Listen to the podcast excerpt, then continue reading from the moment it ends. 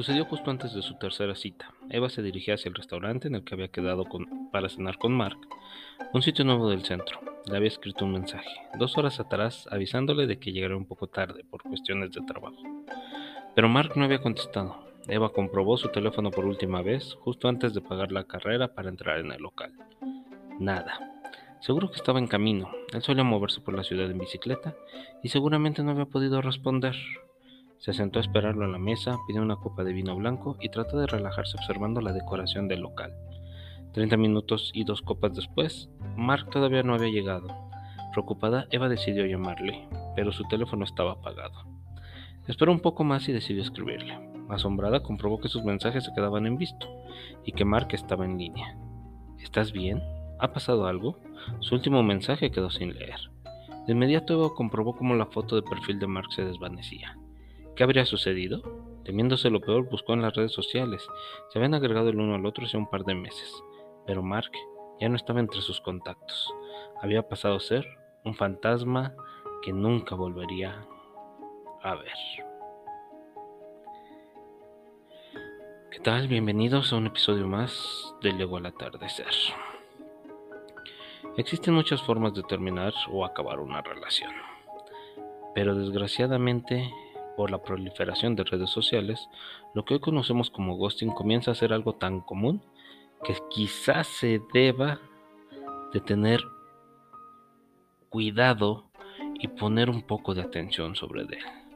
Así como con la tecnología también ha cambiado la forma en que nos vinculamos los unos con los otros, hay que reconocer que hace tiempo hay una pregunta si son las redes las que nos hacen ser maleducados y poco empáticos con los demás, o si estas no son más que el reflejo de la sociedad en que vivimos.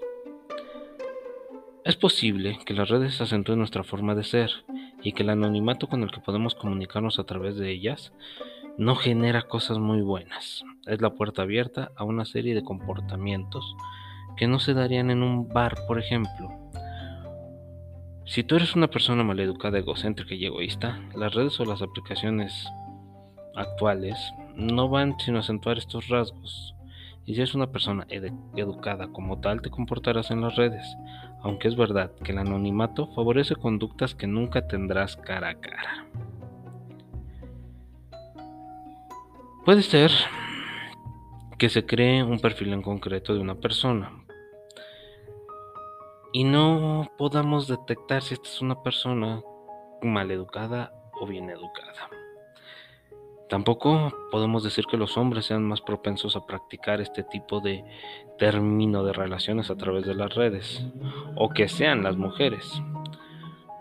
Quizá cualquier tipo de persona es capaz de hacer este tipo de prácticas. Es más una cuestión de forma que de género. Generalmente vamos a acusar más a los hombres de hacerlo, pero las mujeres también lo practican y más a menudo de lo que creemos. Para Vicente Marco, por ejemplo, autor de la novela La mujer geométrica, en la que la comunicación a través de Internet tiene un especial protagonismo, el peligro de las redes es de naturalizar. Cada día que pasa somos más virtuales. Nuestra comunicación con el exterior se virtualiza, nuestras relaciones se virtualizan, porque la técnica nos resulta práctica y cómoda. Sin embargo, no existen grandes diferencias entre este mundo virtual y la ficción. En consecuencia, esa ausencia de realidad nos conduce a valorar menos el entorno, a trivializar. No somos capaces de ponernos en el lugar de los demás porque los demás, en muchos casos, no los conoceremos nunca. Es muy probable que desaparezcan de buenas a primeras o simplemente no se dé nunca una ocasión de conocerse. Es muy probable que no existan y que solo sean perfiles que soportan una identidad de alguien que puede estar más cerca de lo que creemos.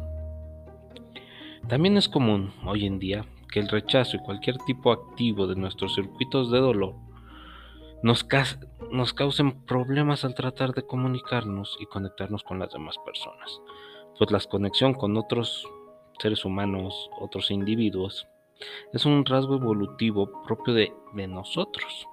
Nuestro cerebro identifica la conexión con la supervivencia.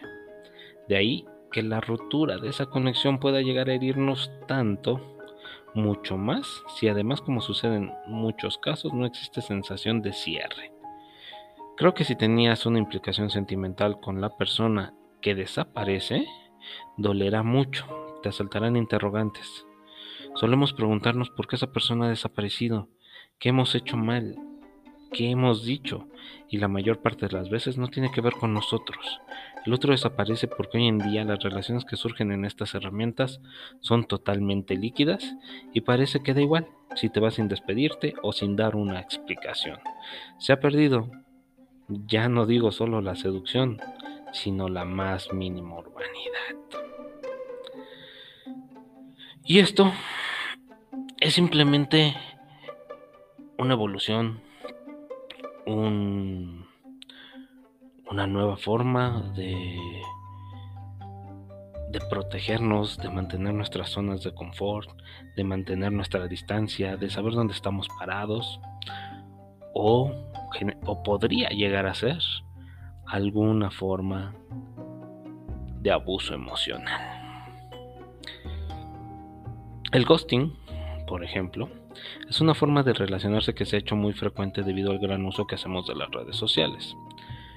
Este tipo de relacionarse conlleva a establecer un vínculo cercano con una persona. Quizás han pasado horas y horas un mismo día, varias veces hablando con ellos. Sin embargo, de la noche a la mañana esta persona no aparece más y no vuelve a dar señales de vida. No le ha ocurrido nada, no ha tenido ningún problema, ni siquiera nos hemos peleado, solamente ha hecho su desaparición. Este tipo de práctica o esta desaparición causa consecuencias, como pueden ser la disminución de tu autoestima, sentimientos de culpabilidad, mucha ansiedad y una dificultad especial para avanzar en el duelo debido a la incertidumbre, la falta de un cierre. El gaslighting es otra forma de abuso emocional. Es bastante más evidente que el ghosting por el abuso constante que promueve. Se trata de una técnica de manipulación mediante la cual una persona invalida la opinión de la otra, haciéndole pensar que ha perdido la cabeza y que no es válido. Las principales consecuencias de esta práctica son se genera una dependencia emocional, hay un bajo autoconcepto y la autoestima está por los suelos, se existe una demasiada necesidad de validación de la seguridad, es decir, somos totalmente inseguros y igualmente tenemos demasiada ansiedad. El benching es nuestra forma de relación de abuso emocional. Se trata de una manipulación mucho más frecuente de lo que nos gustaría estar conscientes. Consiste en una relación desigual. Una persona está realmente interesada en otra mientras que la segunda se relaciona de forma superficial a sabiendas de lo que mueve a la anterior. ¿Cuál es el propósito de esta situación? Por supuesto, manipular, obtener beneficios y sobre todo un beneficio egoísta de quien es superficial. De una forma sencilla, normal y coloquial, se dan falsas esperanzas a la otra persona de que esto puede cambiar y puede trascender de tal manera que la otra persona se engancha porque sabe que así sacarás beneficio en algún momento. Algunas de las peores consecuencias del benching son mantener una baja autoestima, generar inseguridad en la persona esperando que se vaya la persona superficial, ansiedad, una dependencia emocional y de igual manera no poder procesar un duelo porque no sabe en qué momento determinar cuáles son las intenciones de esta persona. Y es así que hoy por hoy nosotros podemos ver en estas prácticas que son muy comunes y a veces poco notadas dentro de las redes sociales una forma de abuso emocional. ¿Realmente podremos identificarlas? ¿Podremos saber cuándo alguien está ejerciendo este tipo de violencia sobre nosotros? ¿Has sentido de alguna forma haber estado en una situación de esta naturaleza y no encontrabas una explicación y no podías ponerle nombre? ¿Cómo podemos sufrirlo? Si bien sabemos un abuso emocional es como un maltrato psicológico que trata de atacar el autoestima, la dignidad y la salud mental de la persona. Tenemos que saber que este tipo de prácticas son identificadas, identificadas por la falta de empatía, las burlas y el famoso echarse la bolita o darle la vuelta o evitar los temas. ¿No? ¿Qué, qué podemos hacer? ¿Qué, qué podemos o, en dónde nos estamos metiendo al, al involucrarnos en, en este tipo de situaciones? Hemos hablado que las redes sociales nos han hecho muy apáticos, nos han hecho muy asociales, a diferencia de lo que muchos esperamos. Creemos que nos mantienen en contacto con personas, que nos mantienen enterados de las personas, que nos mantienen cerca de las personas. Si bien hemos podido reducir distancias, hemos podido acercarnos y cruzar continentes a través de las redes sociales. También es muy claro que hemos aprendido a mentir mejor a través de las redes sociales. Empezamos desde el punto de que realmente no sabemos lo que está pasando del otro lado. Y si bien, como hemos hablado también en algunas otras ocasiones, los celos, que son la máxima expresión de la inseguridad y de la imaginación del ser humano por controlar a su pareja, estos pueden aparecer o pueden ser imitados en este tipo de relaciones donde finalmente no ha habido nada o no ha existido nada, porque han sido completamente virtuales. Entonces aparece esto, del otro lado no sabemos qué es lo que está sucediendo, del otro lado no sabemos qué es lo que se está ejecutando. En el mundo real, después de nuestra línea virtual, la persona puede ser algo totalmente distinto. Nos enfrentamos entonces a ponerle, matizarle, inventarle colores, tesituras, situaciones, a veces a simples mensajes de texto que en muchas ocasiones están escritos con faltas de ortografía o con sin ningún sentido de gramática. Empezamos a sentir, me dijo esto, me dijo aquello, está enojado conmigo, eh, está molesto conmigo, ay me ama, ay no me ama. ¿Cómo podemos saber qué emociones están? A veces quizá vienen acompañados de, de emoticones que muchas veces resulta que te dicen, ay, me equivoqué, no era este, era el otro, te quería poner el de al lado. Ah, perfecto, ¿no? Entonces menos voy a saber cuál era la verdadera intención y cuál era el objetivo de un mensaje. Pero empezamos y empezamos a crear historias dentro de nuestra cabeza que no nos permiten estar tranquilos, que, como lo venimos mencionando en este episodio, nos vuelven inseguros, nos vuelven incapaces de procesar un duelo porque no tenemos la claridad, no tenemos la realidad de lo que la otra persona está tratando de transmitirnos. Sentimos que está con nosotros, sentimos que nos da su apoyo, sentimos tantas cosas, pero las sentimos unilateralmente.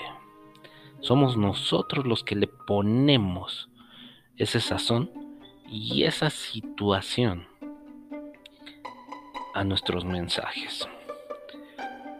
Pero vamos, no todo es así, no todo es malo, porque finalmente hay relaciones que están combinadas, relaciones que llaman sus redes sociales y se acercan, pero van combinadas con la relación física conectarse una persona con otra. Cuando ya empiezas a tratar a una persona, quizá ese matiz, ese colorido, ese imaginarte qué está haciendo la otra persona, puede tener un pequeño grado de validez. Y entonces puede tener un pequeño apartado que nos permite identificar si esta persona nos está afectando realmente. El primer detalle está en hacer tan trascendental una relación virtual y de repente, de la noche a la mañana, cuando esta termina, ya somos completamente dependientes de ella. Entonces empieza ese dolor, esa herida, ese lastimarnos por algo que no fue, que no podemos cerrar y que no podemos entender. Porque simplemente la persona de enfrente desapareció, dejando un vacío y dejándonos tantas interrogantes. Y por en cambio nosotros tratamos a esa persona un par de veces y en base a eso se fue fortaleciendo esta relación, la práctica de el ghostling o del benching o de cualquier otro maltrato psicológico va a ser un poco más difícil porque tenemos a la persona enfrente, tenemos a la persona que en cualquier momento puede volver a contactarnos. Pero eso no lo hace imposible. En cualquier momento, cualquier persona agarra, se va una semana, un mes de vacaciones de trabajo sin decirte nada y te deja en la misma incertidumbre. ¿Qué pasó? ¿Qué ha pasado en los últimos años? Esta práctica se la podemos atribuir más a, gente que se identifica con la generación millennial, pero eso no quiere decir que gente anterior no lo haga, gente posterior no lo haga.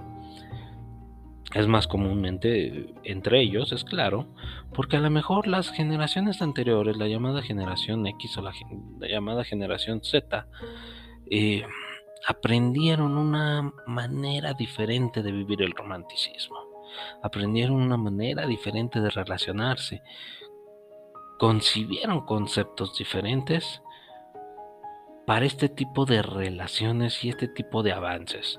E, es muy claro y notorio, por ejemplo, hoy, por hoy, las, las nuevas generaciones utilizan el término amigos de la A a la Z eres mi amigo porque me das esto, porque me das aquello, porque me das lo otro, porque me compartimos, salimos, bla, bla, bla, bla, bla, bla, bla, bla, bla, bla, bla, bla. Las generaciones anteriores se la complicaban un poquito más y le ponían 20.000 apellidos. Es mi amigo filial, mi amigo hermano, mi amigo del trabajo, mi amigo carnal, mi amigo con derechos, mi amigo sin derechos, mi amigo para las pedas, mi amigo, etcétera, etcétera, etcétera pero tenía diferenciado a cada uno de esos elementos. Hoy por hoy, al no tener diferenciados todos esos grupos, sino simplemente irle anexando privilegios a una descripción o señalización, etiquetación de la relación, los hace estar más confundidos y no entender cuál es el límite hasta donde esa persona puede quedarse, puede estar con nosotros ¿Y cuáles serían los requisitos para desaparecer? Ah, pues como yo pensé que era tu amigo, pues yo puedo desaparecer un mes, un año, dos años, sin decirte nada, sin darte una sola explicación. Porque somos amigos y nada más. Ah, no, pero eras mi amigo nivel 4, nivel 5, ¿no? Eh, por la misma razón creamos ese vínculo afectivo evolutivo que el otro, el de enfrente, no lo sabe no lo entiende, no lo conoce. Y se va a sentir traicionado en el momento de que tú desaparezcas. Porque simplemente no has sabido ser claro con tus intenciones, no has sabido ser claro hacia dónde quieres llegar, no has sabido ser claro qué quieres intentar para no salir lastimado o para salir beneficiado. Hemos atribuido y asumido que la claridad y las intenciones se dan por sentado. Si ya te hablé y te dije hola, ya sabes qué es lo que quiero, ya sabes hasta dónde vas a llegar y ya sabes en qué momento puedo desaparecer. Pero nos hemos dañado tanto, nos hemos lastimado tanto y hemos espiritualizado muchas cosas y estigmatizado tras tantas que realmente hoy por hoy no sabemos dónde estamos parados. Hoy por hoy, no importa generación, no importa edad, no importa lo que sea, no sabemos hacia dónde caminamos. Buscamos muchas certezas, pero no somos capaces de dar certezas a los demás. Buscamos el camino real y al, y al escudarnos en nuestra inseguridad, no somos capaces de darle una realidad a los demás. Una realidad, no una verdad. ¿Por qué? Porque nuestra realidad está basada en nuestras percepciones, está basada en nuestros conceptos, está basada en hasta dónde podemos nosotros ir y hasta dónde podemos nosotros llegar. Eso no, no nos debe impedir a otros intentar profundizar, buscar. Es que ya te dije que solo podemos ser amigos y entonces, ah, sí, ya, amigos, ya, pum, me quedo aquí parado, ya, calladito. Es que ya te dije que no podemos ser nada más, ah, sí, ya, ya, pum, va, hasta aquí, eh, ya entendí los límites. Lo repetimos. ¿Cuáles límites? Ya me dijiste que solo somos amigos. A, B, C, D, E, e F o G. Grado 1, grado 2, grado 3, grado 4, grado 5, grado 6. Amigos de los buenos, amigos de los malos. Ah, no, tú ya lo debes de saber. Quizá ahora que está de moda hablar extraterrestre, alienígena, como le queremos decir, quizá ahora ya podamos hablar eh, también con la mente, podamos entendernos con la mente. Pero desgraciadamente los que somos de la vieja ola no lo podemos hacer.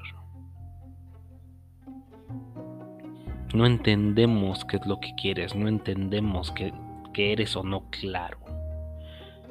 No entendemos.